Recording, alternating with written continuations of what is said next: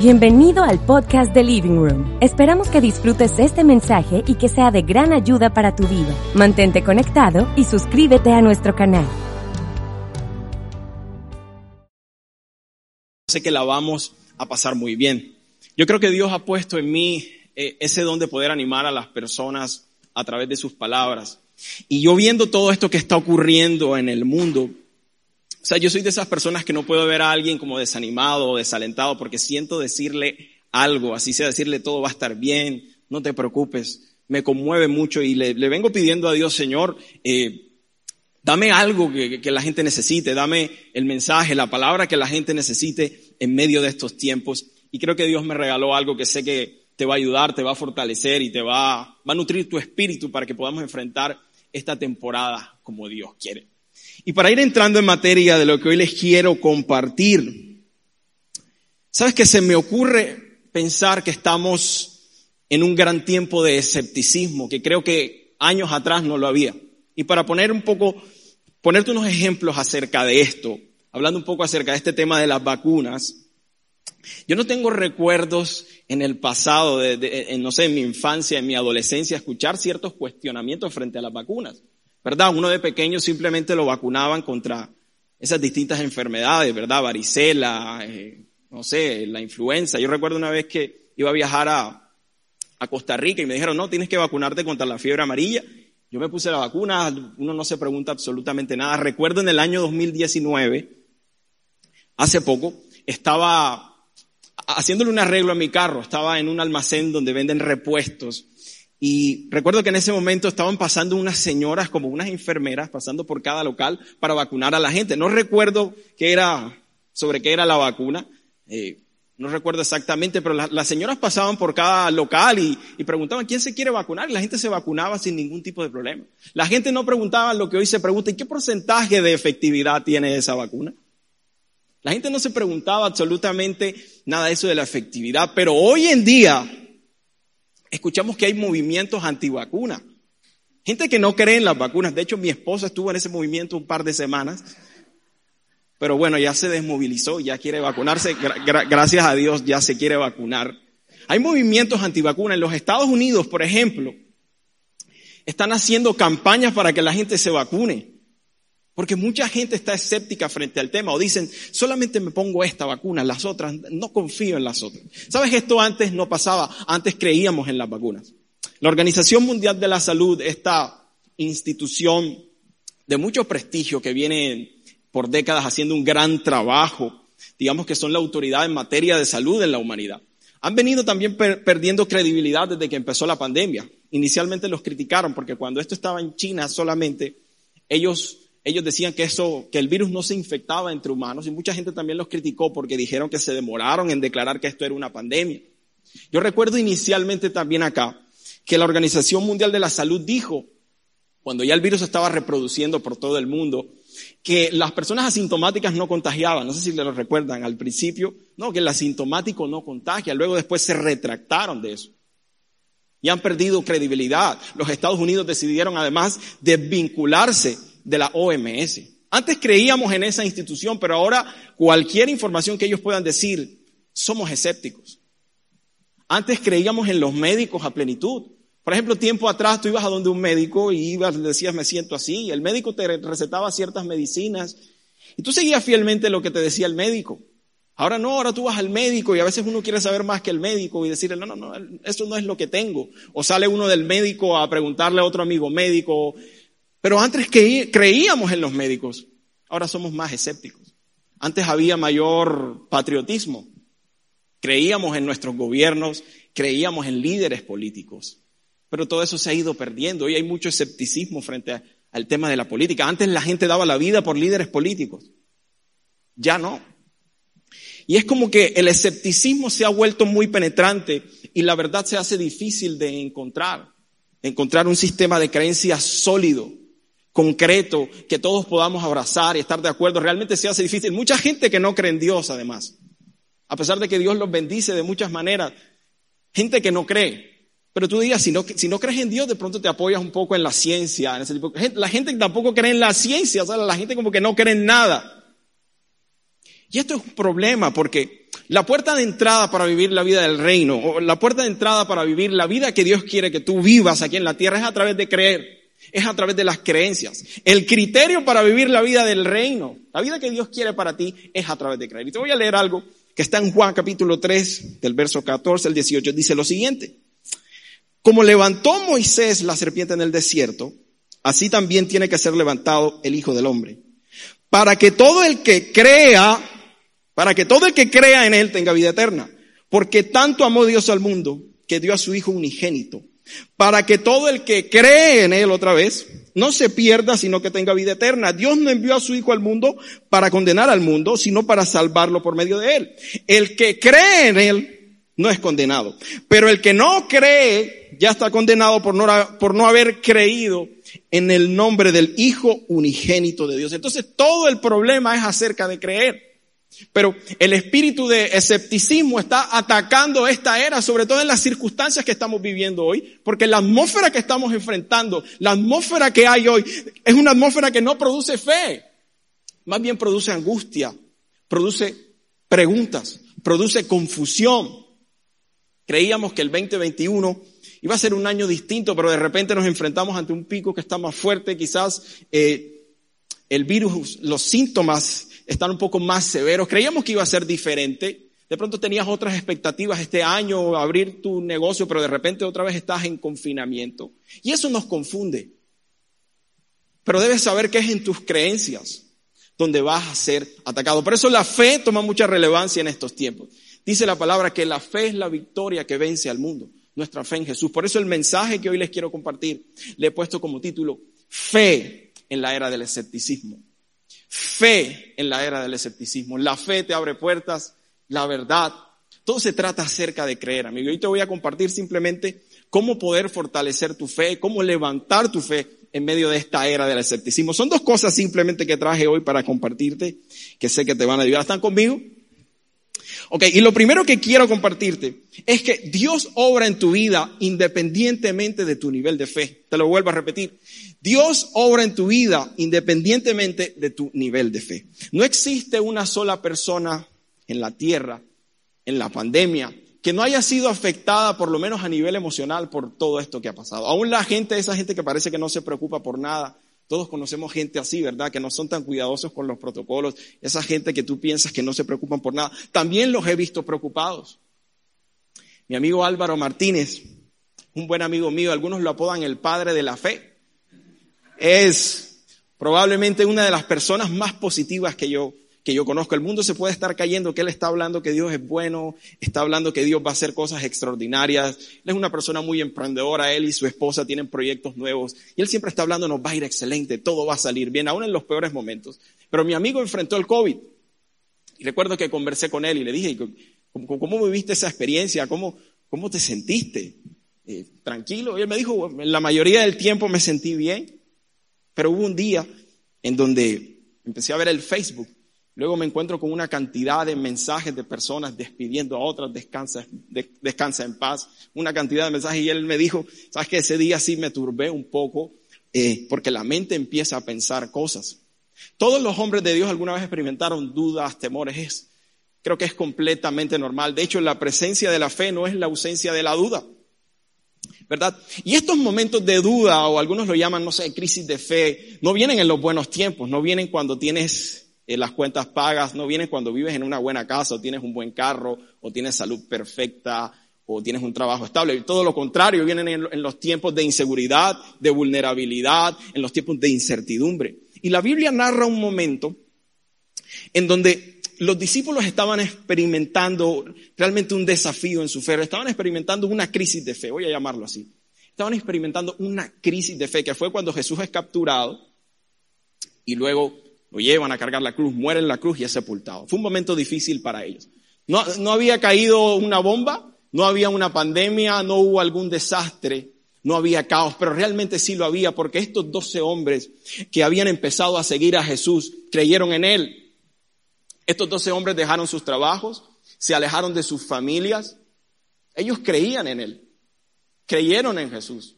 Ellos dejaron lo familiar para viajar con Él por millas a pie siguiendo a Jesús. Ellos creían que, que lo habían entendido todo, pero realmente no lo habían entendido. Y en un momento Jesús em, empezó a hablar de cierta manera que a ellos les pareció extraño. Ellos creían que Jesús iba a ser su rey aquí en la tierra, que él iba a derrocar el imperio romano, que ellos iban a tener eh, posiciones de poder, que se iban a sentar a su lado. Pero en un momento Jesús empezó a hablar para ellos de una manera extraña y de repente Jesús empezó a decir cosas como que si eh, destruyan este templo y tres días lo, lo levantaré, refiriéndose a su muerte y a su resurrección. Hizo que ellos se miraran ¿De qué está hablando? ¿Está hablando de la muerte? Y Jesús le habló varias veces acerca de ese tema, pero ellos realmente no lo entendían. La muerte no estaba dentro de sus planes, la muerte no estaba dentro de su perspectiva, la muerte no estaba dentro de su entendimiento, no estaba dentro de su preparación. Y, y ellos se preguntaban, ¿por qué sigue hablando de la muerte? Ellos vieron a Jesús hacer milagros, lo vieron caminar sobre el agua, lo vieron convertir el agua en vino, lo vieron sanar enfermos, darle vista a los ciegos. Ellos sabían que Jesús tenía poder, pero cuando a Jesús lo capturan, lo aprendieron. ¿Sabes? Jesús no hizo nada, él simplemente se entregó. Y luego se lo llevaron de ahí, lo azotaron, lo humillaron. Y le dan una cruz para que cargue subiendo una colina como un esclavo. Y en ese momento había mucha incertidumbre. Ellos decían, esto no se ve nada bien esto no está bien. Dice la Biblia que la mayoría de los discípulos huyeron, corrieron. ¿Conocen la historia de Pedro? Pedro dijo, yo a ese hombre no lo conocí. Yo no andaba con él. Solo hubo un discípulo que en algún momento se atrevió a decir algo. Se atrevió a decir, vamos a morir con él. Te sorprenderías al saber quién fue. Y te lo voy a leer. El libro de Juan capítulo 11, el verso 16 dice, entonces Tomás, Tomás, apodado el gemelo, dijo a los otros discípulos, vayamos también nosotros para morir con él. Así es Tomás, reconocido por, por muchas personas como el, como el hombre que dudó, ¿verdad? E-, ese hombre que dudó, el Tomás que dudó. Pero sabes, Tomás no siempre fue el hombre que dudó. Pero para los que no conocen la historia de Tomás, dice la Biblia que al tercer día Jesús se le aparece a los discípulos para darles evidencia de su resurrección, pero en ese momento Tomás no estaba ahí. Jesús se le apareció a los discípulos, los discípulos lo vieron, fueron testigos de la resurrección, pero Tomás no estaba. Yo me imagino a Tomás viviendo su crisis personal en la fe. Él, y aquí algo que podemos darnos cuenta, en esos momentos de crisis y de duda tendemos a aislarnos. Él se había aislado de las personas con las que realmente tenía que estar. Se alejó de esa comunión que él tenía con ese grupo íntimo en donde estaban siguiendo a Jesús. Debemos tener cuidado en momentos de no sé, de incredulidad, de aislarnos y rodearnos de la gente, porque creo que es una temporada en donde necesitamos estar rodeados, nos necesitamos los unos a los otros. Y Tomás no estaba. Pero luego narra la Biblia que Tomás va donde están los discípulos y pasa lo siguiente. Juan 20, 25 dice, así que los otros discípulos le dijeron, hemos visto al Señor. Mientras no vea yo la marca de los clavos en sus manos y meta mi dedo en las marcas y mi mano en su costado, no lo creeré, repuso Tomás. Esa es la historia de Tomás. Y sabes, hay muchos mensajes acerca de, Tomás, de no tener la fe de Tomás, que la fe de Tomás es la fe que primero necesita ver para poder creerlo. Hay muchos mensajes para, para no imitar a Tomás. Lo hemos etiquetado como el hombre que dudó, pero Tomás no siempre fue el hombre que dudó. Él estaba confirmado, convencido, comprometido en su fe, estaba dispuesto a ir a morir con el Señor. Lo que ocurrió es que la, presión que él estaba experimentando lo estaba derritiendo. Lo estaba derritiendo y cada vez se ponía peor porque cuando a Jesús lo capturan, a Jesús lo golpearon tanto que dice la Biblia que, que Jesús quedó irreconocible, desfigurado. Lo humillaron. Y Jesús no hizo absolutamente nada, no peleó, no dijo nada, no hizo nada milagroso. Yo me imagino a, a los discípulos pensar, y, y ahora cómo digo, cómo digo en mi casa que este hombre no era lo que yo creía que era. ¿Y ahora cómo hago para recuperar mi trabajo? ¿Cómo le digo ahora a mi esposa que, que gasté tres años siguiendo a un hombre que muere como un criminal? Si lo mataron a él, que era nuestro líder, lo van a hacer con nosotros. Habían rumores de que Judas se, se había ahorcado. Yo me imagino a los discípulos pensar, ah, no sé qué creer, no sé qué pensar. ¿Por qué permitió esto? ¿Por qué lo permitió? Porque en momentos de duda, en momentos de debilidad en nuestra fe, esa es la manera en que hablamos. ¿Por qué Dios permitió esta situación? ¿Por qué Dios permite que la gente se esté muriendo? ¿Por qué Dios permite tanta enfermedad? ¿Por qué Dios permitió que, que cuando estaba en el mejor momento de mi vida de repente estoy en confinamiento? ¿Por qué Dios permite el COVID? Y esos son el tipo de preguntas que surgen en medio de, esos momentos. Y quiero contarte algo que ocurrió en, en mi círculo familiar. Yo tengo una tía que viene varios años lidiando con un tema en su salud bastante fuerte y ha sido un camino de altibajos pero literalmente ha estado en varios momentos donde su vida ha estado en riesgo, en riesgo total. Pero digamos que ha ido saliendo adelante en medio de, tantas dificultades, pero es de esas personas que un médico le diría, a ti no te puede dar COVID por nada en el mundo, porque el riesgo que tú tienes sería demasiado alto. Y hace ya varias semanas le, le dio COVID a mi tía. Obviamente toda la familia se preocupó bastante porque Conocemos la situación, todo el mundo se preocupó y recuerdo que un día, bueno, también se contagió el esposo y una hija de ellos. Y recuerdo que un día, eh, en la mañana, mi tía manda un mensaje a, un grupo de WhatsApp, unas notas de voz, diciendo cómo se sentían, cómo, con lo que estaban viviendo. Y empieza a decir que les estaba costando demasiado, que ellos estaban ahí con oxígeno en su casa, les costaba levantarse de la cama, se sentían sin fuerza, realmente estaban pasando un momento bastante complejo. Además, el esposo de ella, es decir, mi tío, tiene un hermano que estaba, que tiene COVID también y estaba en UCI. Puedes imaginar toda esa, esa cantidad de noticias horribles. Y ellos estaban viviendo estas circunstancias y bueno, la familia dijo, bueno, vamos a ir a ayudarlos, ¿qué necesitan? Y la familia se empezó a mover, a ayudar, pero al día siguiente ellos se levantan y dicen que sienten algo de mejoría pero se, levantan con la noticia de que el hermano de mi tío había fallecido. Pregunto, ¿qué, qué, tipo de persona ante noticias como esta puede mantener su fe al 100%?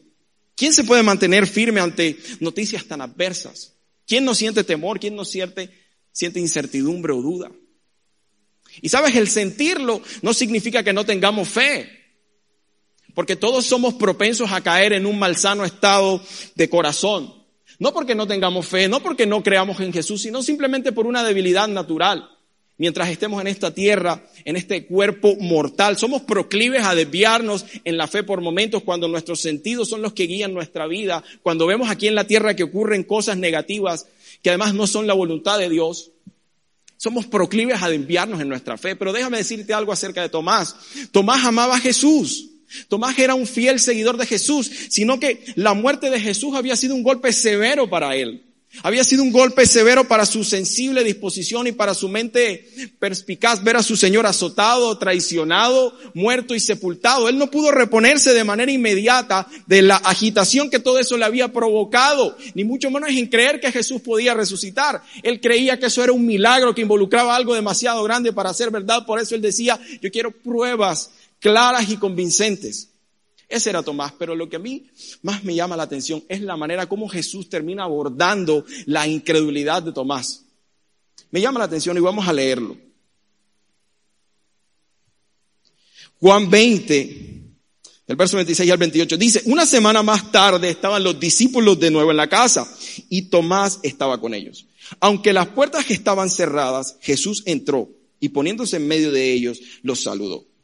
La paz sea con ustedes. Y luego le dijo a Tomás, pon tu dedo aquí y mira mis manos. Acerca tu mano y métela en mi costado. Y no seas incrédulo, sino hombre de fe.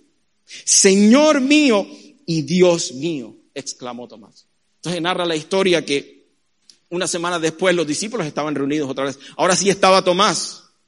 Eso habla de que Tomás tenía la medida de fe, tenía fe y él estaba ahí, Jesús va a darle evidencia a Tomás de que era real. Y en esto también me doy cuenta la, la, relación tan personal que tenemos con Jesús. Jesús no tenía realmente necesidad de volver, ya él había ido y le había mostrado a los discípulos que había resucitado, le había dado su evidencia, además dice la Biblia que había soplado el Espíritu Santo, pero él se tomó el trabajo de ir por Tomás, así como él está buscando a ti en esta temporada que te has desviado, que has estado muy angustiado y preocupado, pero Jesús está aquí contigo para levantar tu fe. Así como lo hizo con Tomás. Y lo que más es interesante es que Jesús no, le, no, lo reprocha o no le habla indignado, no le dice, ¿cómo, ¿cómo es posible que no creas en mí? Me has irrespetado. No le dice nada de eso, no le dice eres un indigno. Más bien, lejos de todo eso, él aborda a Tomás en su propio terreno, considera sus debilidades y las enfrenta como lo que son sin una sola palabra de reproche, excepto hasta el final. Pero entonces cuando lo hace, lo hace de una manera muy amorosa. Realmente la conversación de Jesús con Tomás fue un reproche, pero fue tan velado por el amor que difícilmente Tomás podía sentirse, podía sentirse mal. Porque la manera, lo que dijo Jesús, parecía que Jesús estaba completamente, que nada de eso le resultó ofensivo. Y en esto yo puedo reflexionar la paciencia que Dios tiene con nosotros cuando nos desviamos en la fe, cuando dudamos. Y esto me lleva a recordar a mi esposa. Ustedes, algunos han escuchado la historia de, de, todo lo que ella ha vivido en su tema de salud, ¿verdad? Y yo que he estado al lado de ella, yo, yo he estado en, los momentos en donde ella la he visto llorar, la, he visto decirle de todo. A veces le decía cosas muy fuertes a Dios, que, que yo le decía, amor, a pedirle perdón a Dios, o sea, no se sea tan fuerte varios momentos, literal, mi esposa tenía la, fe de Tomás. Ella de repente estaba, estaba inflamada, no sé, en el brazo, y, yo le decía, y ella preocupada, pero mira esto, y yo decía, pero es que la fe se trata de eso, o sea, está viendo eso, pero la fe cree lo contrario. No, yo necesito que eso se vaya. Era literal la fe de Tomás. Necesito tocarlo para poder creer. Y dijo cosas, decía cosas locas. Había una canción, una adoración que que decía como que solo te necesito a ti, Jesús, y yo la ponía y ella se molestaba cuando la ponía. Realmente ella estaba viviendo un conflicto de fe ahí con Dios. Y yo te digo algo, si fuera por la fe de mi esposa, por la fuerza de su fe, Dios no hubiera hecho ningún milagro. Y creo que Dios se hubiera indignado también. Porque tu, tu, fe no limita la bondad de Dios. Tienes que darte cuenta de algo. Jesús siempre hizo un milagro a pesar de la falta de fe de la gente. Jesús muchas veces enseñó este tema de la fe, varias veces enseñaba frente a esto, y muchas veces dejó al descubierto la incredulidad de las personas y siempre exhortaba y animaba a la gente a creer. ¿Verdad? Pero Jesús nunca le negó un milagro a una persona por la falta de fe. Toda persona que acudió a Él, que iba a Él, no importa la condición de su corazón, una poca, eh, no sé, mucha fe. Hubo varias gente que se le acercaba a Jesús y le decía, no sé si puedes hacer algo. Jesús le decía, ¿cómo que si puedo? Claro que puedo. Pero Jesús nunca negó un milagro. Cuando él abordó el tema de la poca fe, no lo hizo para condenar, no lo hizo para humillar a las personas, lo hizo más bien para posicionar a las personas a que elevaran su nivel de confianza. Entonces los milagros hacían que las personas fueran conscientes de sus momentos divinos y así garantizaran que le respondieran a Dios con mayor confianza. Tú tienes que saber que los milagros que Dios hace en tu vida es para catapultarte un nuevo, a que entras a un nuevo nivel de confianza. Ahora quiero mostrarte algo que dice un texto que siento que este texto lo hemos leído con, con un tono que no es el correcto. Esto está en Juan 4, verso 48. Juan le contestó, ustedes no creen si no ven señales. Jesús le contestó, perdón, ustedes no creen si no ven señales y milagros. Lo repito, ustedes no creen si no ven señales y milagros. Creo que cuando leemos ese texto muchas veces lo hemos leído con, con, el tono de... Eh, Jesús estaba indignado con la gente por su fe débil, ¿verdad? Ah, Jesús estaba enojado, ustedes solamente creen porque ven los milagros. Pero ¿y qué tal si Jesús lo que estaba haciendo, lo que dijo con esta palabra, era reconociendo la manera en cómo la fe madura, cómo la fe se fortalece? ¿Sabes por qué te digo esto? Porque luego que Jesús dice eso, Él hace un milagro. ¿Por qué? Porque Jesús hace los milagros, ¿por qué? Por amor, para demostrar su carácter. ¿Cuál es su carácter? Que Él es bueno. Por eso Jesús hace los milagros, pero la segunda razón por la que los hace es porque Él quiere catapultarte a ti, para que eleves tu nivel de confianza. Eso es lo que Él quiere hacer en tu vida. Entonces, cada milagro que tú has experimentado, lo que Él hizo con Tomás de tomarse el trabajo, tócame aquí, era porque Él quería ponerlo en una condición para que Él se fortaleciera en la fe. Cada cosa que Dios ha hecho en tu vida, cada milagro que has experimentado a lo largo de tu vida, ha sido el Padre respaldándote y dándote evidencia de cuando te ama. Pero también para elevar tu nivel de confianza y tu madurez en la fe. Sabes, hoy mi esposa, desde que tocó a Jesús, el costado de Jesús y vio esos exámenes, y le salieron muy bien. Ella camina hoy distinto, vive en una atmósfera diferente. No digo que ya eh, no tenga preocupaciones o algo así, pero frecuentemente le he escuchado decirme varios días en la mañana o cualquier momento vamos en el carro y me dice, no te imaginas lo agradecida que me siento yo con Dios por, por la salud que tengo hoy, por lo que puedo hacer. Varios días entra como en esa atmósfera de agradecimiento. Pero eso fue producto también de lo que Dios le evidenció a través del milagro. Entonces Dios hace milagros en tu vida independientemente de tu nivel de fe y los hace para que tú puedas crecer y madurar en la fe. Vamos al segundo punto. Y lo segundo que quiero compartirte es que recordar sus obras del pasado elimina la incredulidad. Recordar sus obras del pasado elimina la incredulidad. Sigue habiendo un problema, porque es posible, te dije que Dios va a hacer milagros en tu vida porque te ama, pero es posible que tú veas los milagros y tu corazón siga incrédulo. ¿O acaso Tomás no había visto a Jesús resucitar a Lázaro? ¿O cuántos milagros no vio la multiplicación de los panes y de los peces? Pero la Biblia narra en un momento que los discípulos tenían el corazón endurecido tenían el corazón endurecido. Un corazón endurecido es un corazón que, que se apoya en las cosas naturales, solo considera las cosas naturales, no las cosas espirituales. Es incapaz de conectar con la palabra de Dios, con lo que Dios dice. Y te voy a poner un ejemplo de esto. El 2020 fue un año difícil, todos lo sabemos, un año loquísimo.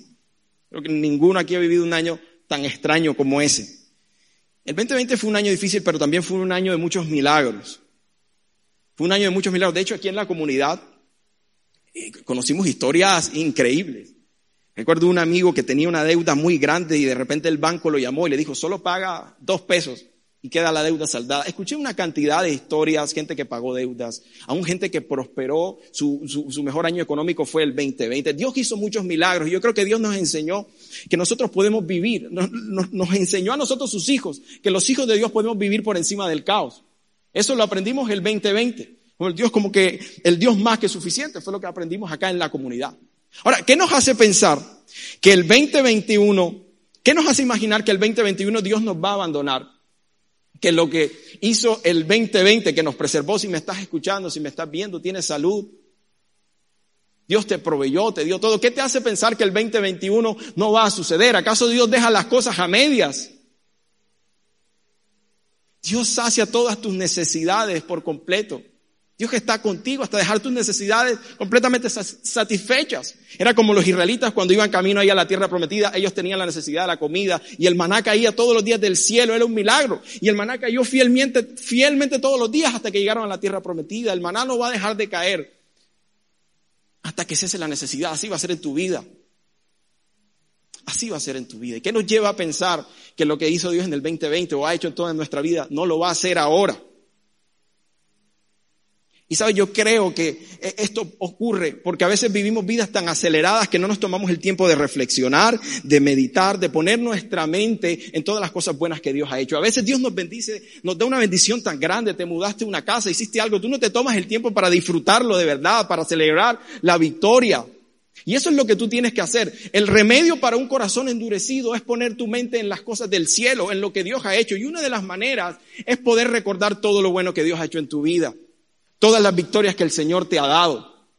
Pero a veces no celebramos. No nos tomamos el tiempo para apreciar, para maravillarnos de las cosas buenas que Dios ha hecho. Si quizás hoy viviéramos todos en remembranza de lo que Dios ha hecho en nuestra vida, viviríamos con una expectativa diferente y en esta temporada estuviéramos esperando que lo mejor nos va a perseguir, que buenas cosas van a sucedernos a nosotros. Si viviéramos en, un recordativo de las cosas que Dios ha hecho en el pasado. ¿Sabes qué me encanta del rey David? Que el rey David, cuando él obtenía grandes victorias, él se ponía a componer salmos componía salmos de la victoria que había obtenido y le cantaba a Dios, conectaba con, su realidad. Pero también en momentos en donde él se sentía abandonado, sentía de cierta manera incredulidad, él componía salmos.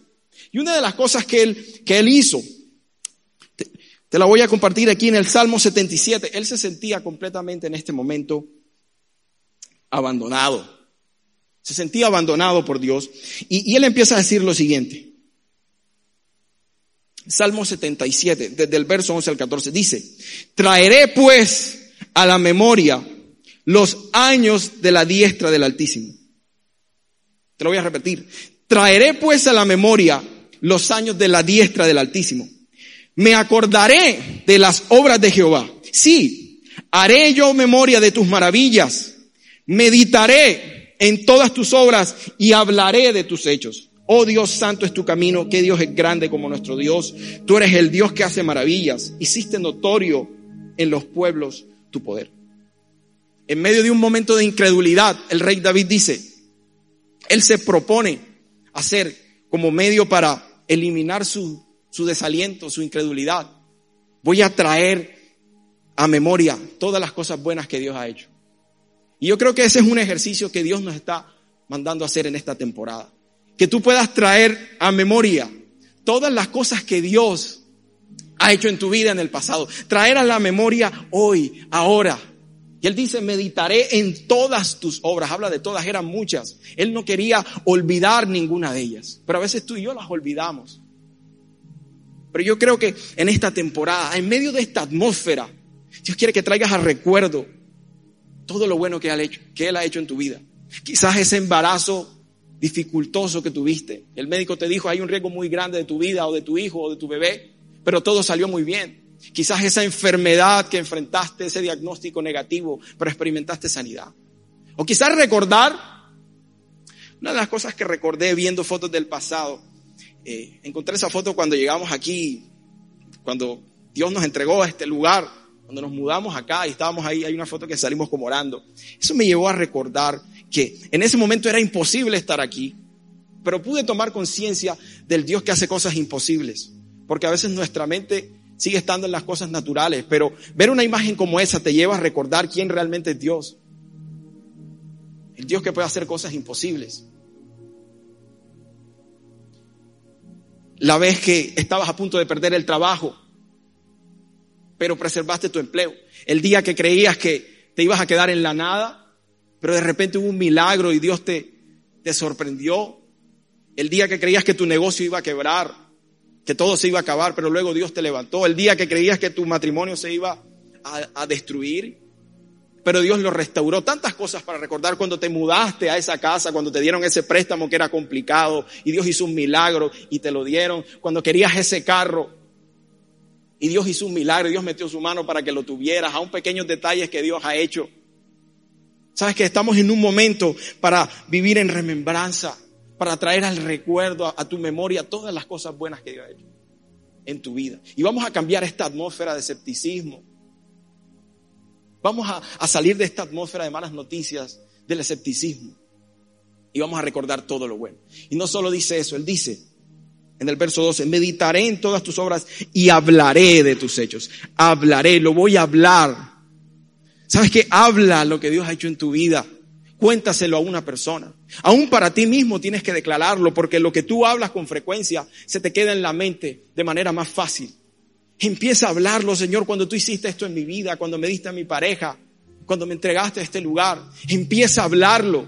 ¿Sabes qué? En estos tiempos debemos convertirnos no en voceros de malas noticias, sino en voceros de la bondad de Dios. Conviértete en un vocero de la bondad de Dios. De la bondad de Dios. Hay muchos testigos silenciosos de la bondad de Dios. No seas uno de ellos. Empieza a hablar, empieza a desafiar esta atmósfera y empieza a hablar que Dios es bueno, que Dios es grande, que Dios es poderoso, que Dios me va a levantar. Si hay gente que me está viendo hoy en UCI, está en la, en la clínica, yo declaro que el Señor te levanta ahora en el nombre de Jesús. Declaro que el Espíritu de resurrección te levanta te da nuevas fuerzas. Se va el escepticismo de tu vida, se va el desánimo de tu vida, se va la depresión, se va la ansiedad y el Señor te llena de nuevas fuerzas para seguir adelante. Háblalo. Porque lo último que hizo Tomás fue simplemente exclamar, Señor mío y Dios mío. Y esa declaración hablaba de que él había conectado con la realidad de quién era Jesús. Habla la palabra de Dios estos tiempos. Háblalo. No te quedes silencioso. Y para cerrar, he estado hablando de la fe. La Biblia dice que peleamos la buena batalla de la fe. Y es buena ¿por qué? Porque ya Cristo la ganó por nosotros. La fe tiene que ver más con descansar en su obra terminada. De eso se trata. ¿Cómo podemos pelear esa buena batalla de la fe? Simplemente descansando en la obra terminada de Cristo, donde tú eres amado, perdonado, bendecido, prosperado, protegido. Y soy protegido. Protegido por Jesús.